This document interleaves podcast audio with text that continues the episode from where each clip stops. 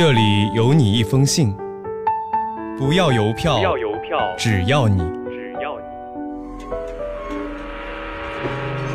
离开了家乡，离开了家乡，我更想念你。我更想念你。欢迎收听家书系列栏目。大家好，我是苏西，来自湖南，就读于南京大学。这是我写给妈妈的一封信。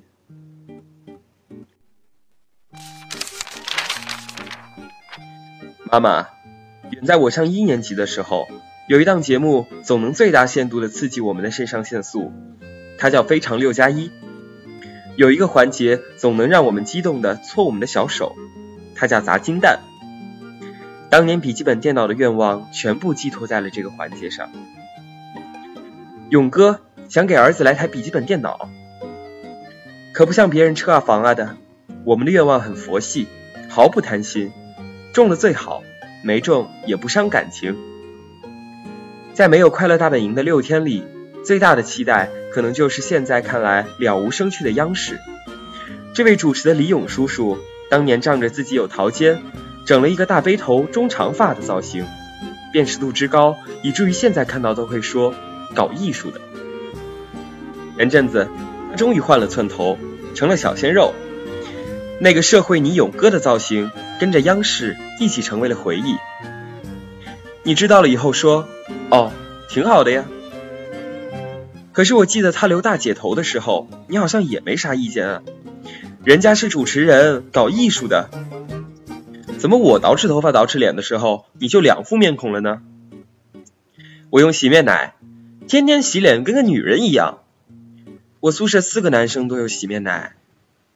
我用爽肤水，呀，你别拍了，看得我都倒胃口。我把房门关上捯饬，你关门干嘛？是不是在里面化妆？我削你去了。最后还是我牺牲我的护肤品，给你做了两套 SPA，尝到甜头的你才稍微松口。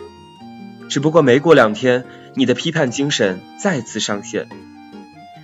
其实，如果我为人父母，除了最基本的真善美和做人的原则，我也许不希望给他外加任何多余建构的刻板印象。我不希望自己逼迫他，男生应该做什么，女生应该做什么。这本身是传统乡土社会的产物，不符合现代生活了。退一步来说。即使这种先锋意识遭到了社会陈规的阻拦，我也希望我的孩子自己学会退和守。我提醒他注意，什么对自己才是最重要的，别人的评价是次要的，自己对待自己和他人的方式才是首要的。这是奥普拉所云，觉得在此很适用。最后，想我翻到你年轻时候的照片，十几岁的女孩，高腰牛仔裤。机车、凯子、耳钉、高跟鞋，红唇皓齿的，你可是一脸自豪。但是我相信外公应该不是这个感受吧？如果我是一个家长，想要拿我的标准要求我的孩子，那么我可能是觉得自己的标准更先进正确。也许当年母亲是朋友中的大姐大，弄潮儿，可是斗转星移，时代的车轮一直向前走，原来的思想还一定能适用于当下吗？没有人能够控制别人，你我都是控制狂，基因一脉相承。我承认，我也经常用年轻人的标准去要求你，让你接受新的审美，要你刷微博，要你懂 feminism。其实换位思考，这也是将自己的思想强加于他人。任何脱离了语境的劝服，都多少显得霸道。今后，两位控制狂都稍微收点手。我停止侵略你的审美国度，那么同样作为理解的表示，以李勇换了发型为戒，你可不可以从今天起不要再来开我的房门啊？离家的路很短，回家的路却很长。今天的家书节目到这里就要跟大家说再见了。下期节目将由我的小伙伴们继续为大家带来关于家书的那些事儿。一瞬间定格的一瞬间，飞奔到你的世界探险，哭爱笑清晨的脸，牵手校园路上渐行渐远。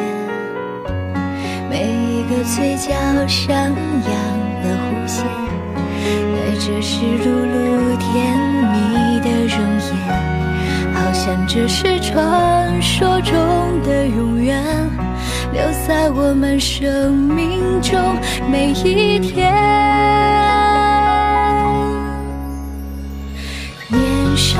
时光都用来寻找被风吹起的裙角，被雨打湿的烦恼，那不能形容的美好，让一颗心总在奔跑。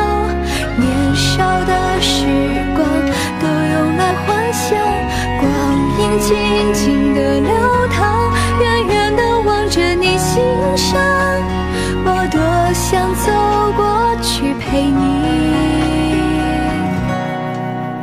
你多想告诉你，我心所想。